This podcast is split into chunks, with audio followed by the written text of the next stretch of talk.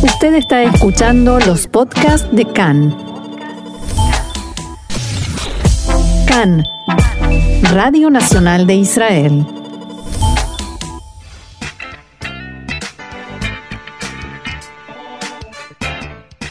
Esto es Agenda Cultural.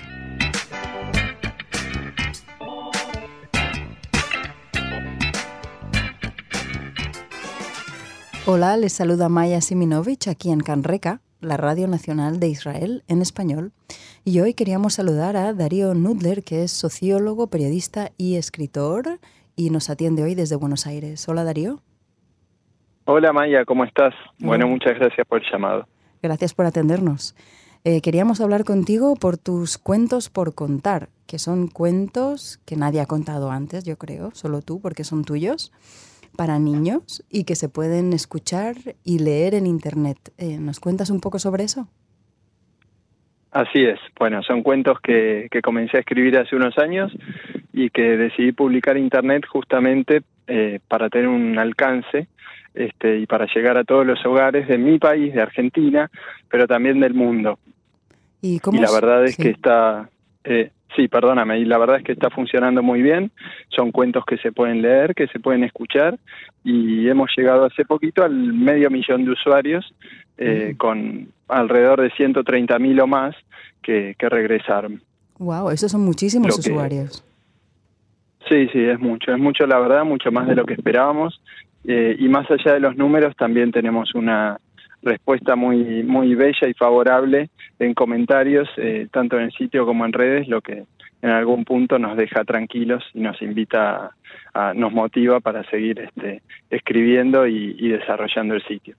Y hablas así en plural porque he visto los cuentos son tuyos, las ilustraciones son de alguien que tiene el mismo apellido que tú. ¿Quién es? Claro. Sí, sí, sí, es mi hija Sofía, ah. que desde muy desde muy pequeña dibuja este, la verdad que lo hacía muy bien, eh, muy expresiva en sus dibujos y bueno, la invité a participar. Eh, al principio dudó, pero después este, le encantó, así que ahí está, mostrando sus habilidades. ¿Y esos cuentos son cuentos que empezaste a contarles a tus propios hijos o no fue así que nació? Digamos que el, proyecto nació primero que siempre me gustó escribir, desde muy chico mis juegos consistían en escribir mucho y en hacer cuentas matemáticas, este, de alguna manera incluía las dos ramas, este, y yo le leía mucho a Sofía, Sofía siempre leyó también, ella fue muy rápida para la lectura, este, pero yo le leía bastante y en esas lecturas eh, empecé a sentir la contradicción o digamos, algunos libros no me gustaban tanto cuando les leía, cuando les leía veía que había como una bajada de línea hacia los chicos sobre qué debían hacer, cómo debían comportarse, con cuestiones que quizás uno no, no, no discutiría desde el punto de vista moral, pero sí la cuestión de no dar libertad al lector, incluso siendo niño. Mm. Entonces eso me impulsó un poquito a, a decir, bueno, voy a, voy a escribir, voy a ver cómo impacta en ella, en sus compañeros, a ver si sus compañeros de grado de, del cole. Y bueno, después vi que la respuesta era muy favorable, se los leía, los llevé al colegio, vi que funcionaban y después bueno, le hice, lo sometí a la crítica de, de gente del ambiente, les gustaban, eh, me, me dieron un montón de pautas para mejorarlos porque en algún punto soy un autodidacta y, y obviamente me faltan ciertas reglas este, del género eh, o me faltaban, otras, algunas uno las, las tiene por intuición pero y por experiencia, pero otras, bueno, necesité incorporarlas y bueno, así llegamos al producto de hoy. Ah, Darío, ahora entiendo todo muchísimo mejor. Me cuadra el factor sociológico y los cuentos así entre poéticos y con temas muy, muy, muy, ¿no? que preocupan a los niños, preocupan a los padres, pero, pero no obligas a nadie a tomar ninguna conclusión.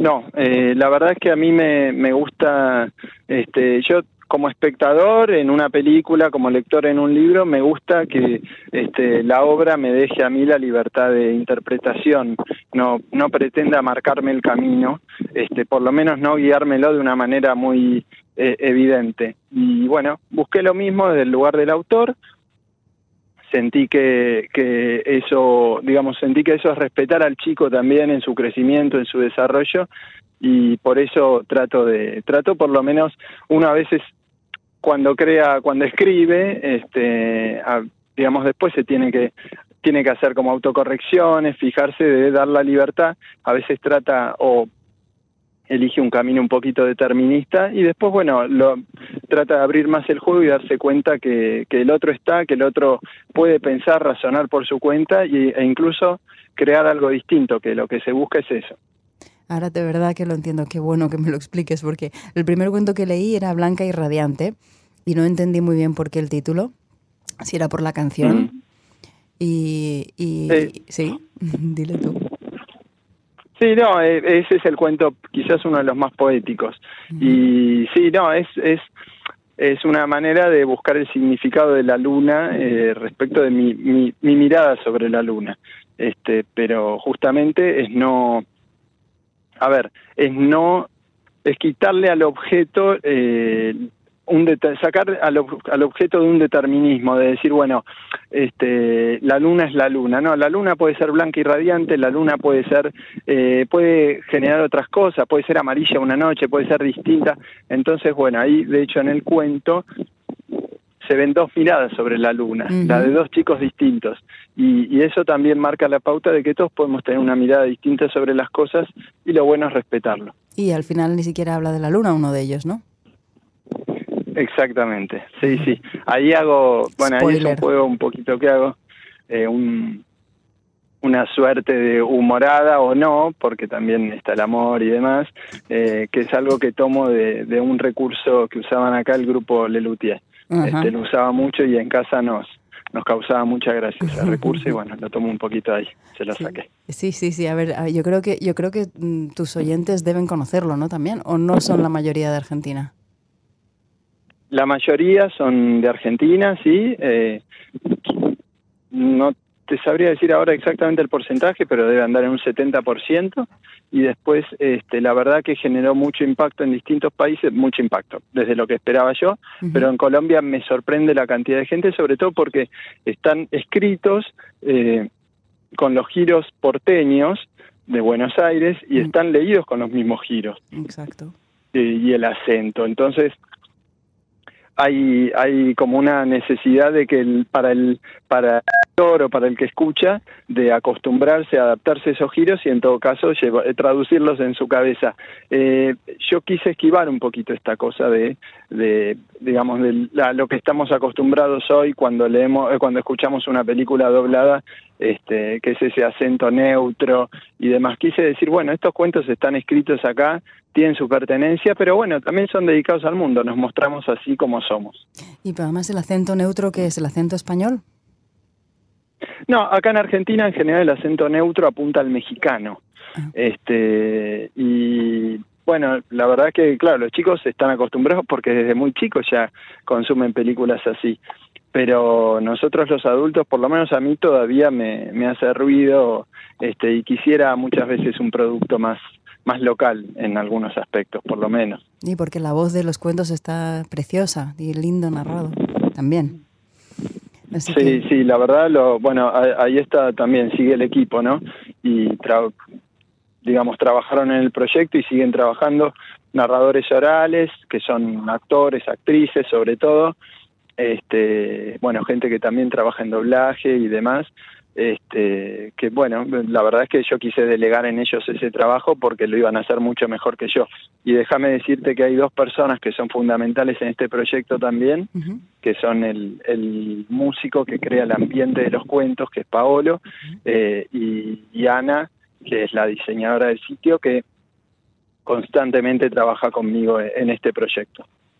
Y mm, eh, también te quería preguntar otra cosa. ¿Tú eras de los padres que cuando leía cuentos y tenías tus reservas con los cuentos de otros autores, hacías correcciones o te saltabas párrafos o censurabas? No, no, la verdad que no. Eh, sí me habrá pasado quizás con el cuento disparador, que era de una, es de una dramaturga argentina muy reconocida, ese cuento disparador que no me gustó por la bajada de línea. Este, cuando terminamos el cuento, decirle a mi hija que no me gustó a mí, este, cuando lo charlábamos, ¿no? Después, este, por qué no me había gustado. Eh, pero no, no más que eso, no, no, leerlo, terminar de leerlo en todo caso, y si realmente me parecía que no valía la pena y veía que en Sofi primero y en Sebastián, que es el más chiquito, después pasaba que no, no había interés, bueno, no seguirlo y seguir con otro. Eh, pero no, no, saltear párrafos y eso no, no, no me pasó. Ni tachar cosas. No, no recuerdo. No, no, no, no para nada. No, no. Este, no, no, esa no. no, no. El, al autor hay, Sí. Eh, no, al autor yo creo que hay que respetarlo siempre. Este, en todo caso, uno elige en algún punto hay un concepto más liberal, pero uno elige qué leer y qué no. Este, y en todo caso, cuando leí no gusta, hay que tratar de construir una crítica justamente este, que, que genere eh, un, una reflexión más seria sobre por qué no nos gustó y no, no simplemente no me gustó. Este, creo que con, el, con los chicos lo que hay que trabajar es eso, es el razonamiento, el pensamiento crítico, esas cuestiones. Sí, sí, sí. Eh, siento que realmente consideras a los eh, niños como, como seres casi adultos, ¿no? O sea, leyendo tus libros, eh, a mi hijo le ha interesado y a mí también, tus libros, tus cuentos. Mm. Hay una doble lectura ahí. Sí, sí, está. Y además también está la, la inevitable postura del sociólogo, este, que nunca ejerció la sociología, diga, digamos, directamente, pero, pero bueno, que, que piensa, sí, piensan, por lo menos pienso en, en, en que el, el desarrollo y la construcción de una nueva sociedad o de un mundo mejor se hace este, a partir de las nuevas generaciones y, y desde muy chicos, ¿no? El sociólogo que se sabe la teoría. El sociólogo que se sabe la teoría, exactamente. Bueno, y, este, y la aplica. Sí, sí, sí, sí, tal cual. Digo y que la aplica con sus cuentos y además ha hecho los ensayos en la escuela con las amigas de la hija. Sí, por supuesto, y, y sigo yendo, sigo yendo al colegio y a algunos otros lugares, pero pero sí, sí, me parece que la teoría hay que aplicarla también, tal cual, eh, y un poquito esta obra es eso, ¿no? Es, es apuntar a, a dejar algo, a, a, hacer un aporte, a dejar un granito de arena, este, es pasar un poquito a la acción, que me, me fortalece a mí, me deja tranquilo, me conforma y, y a la vez este, creo que le estoy dando algo a los demás, les guste o no les gusten los cuentos, porque eh, tranquilamente pueden no gustarles e incluso hay algunas críticas que cuando me envían las publico, siempre que son con respeto, porque hubo muy poquitas, pero hubo de las otras. Ah. Este, pero pero sí porque eso justamente hace al, también al debate y al crecimiento de uno, ¿no? Poder este, criticar y con fundamento. Pero ¿qué, te, qué, puede, qué críticas negativas has podido recibir? No, de repente, bueno, eh, a veces de, de, adaptación, digamos, de los cuentos a las edades a las que está dirigido. Mm. Ponele ahí un cuento que es eh, Jacinto y la pelota, que es un cuento que cambia muchas veces de escenario, entonces de repente te digamos, alguien me dijo, no, no demasiado, pero sí alguien me dijo, bueno, este, es muy compleja la historia para, para el para el tipo de público al que está dirigido. Entonces, bueno, yo también lo tomo desde el lado de, del escritor o de repente uh -huh. el final hay un cuento que ahora invito a los usuarios a leerlo y, y, a enviarme sus grabaciones y nosotros las publicamos en el sitio, que ya están las primeras publicadas, que se llama El sueño de Apolo. Uh -huh. Y en El sueño de Apolo, este, el final era justamente muy abierto y algunos chicos eh, tendían a pensar que podía haber un final trágico.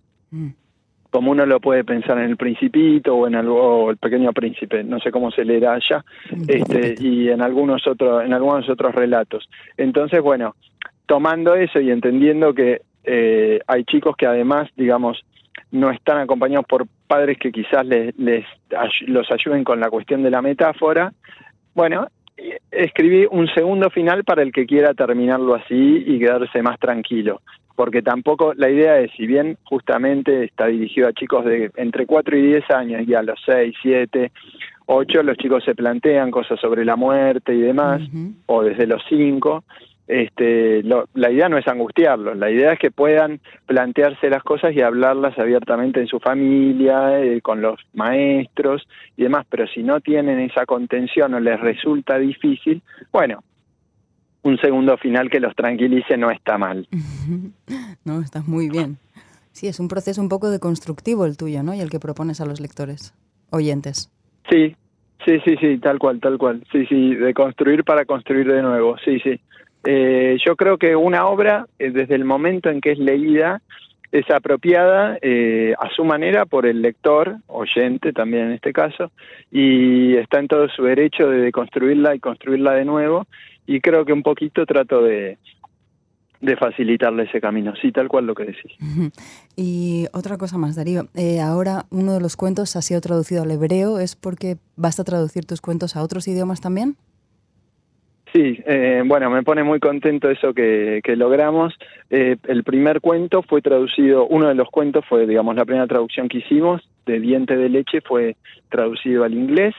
Este, siempre muy cuidada la traducción, o lo más cuidada que pude, digamos, sobre todo el inglés, que sí podía controlarla yo, pero igual fue editada por un escritor, después de haber sido traducida por una profesora local, fue editada por un escritor inglés y, leída por él mismo. Este, y el segundo que tradujimos fue al hebreo por un amigo de la familia, un viejo amigo de la familia que vive allá en Israel.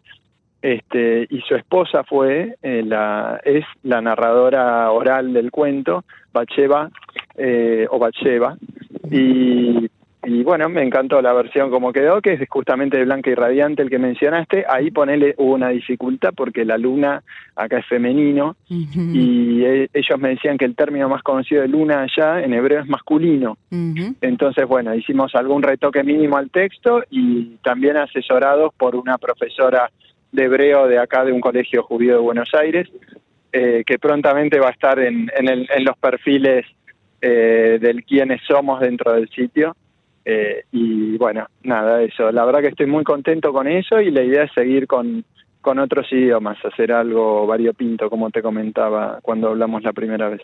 Y como esto es internet, eh, pueden verlo desde cualquier lado del mundo y leerlo y escucharlo y ver los dibujos.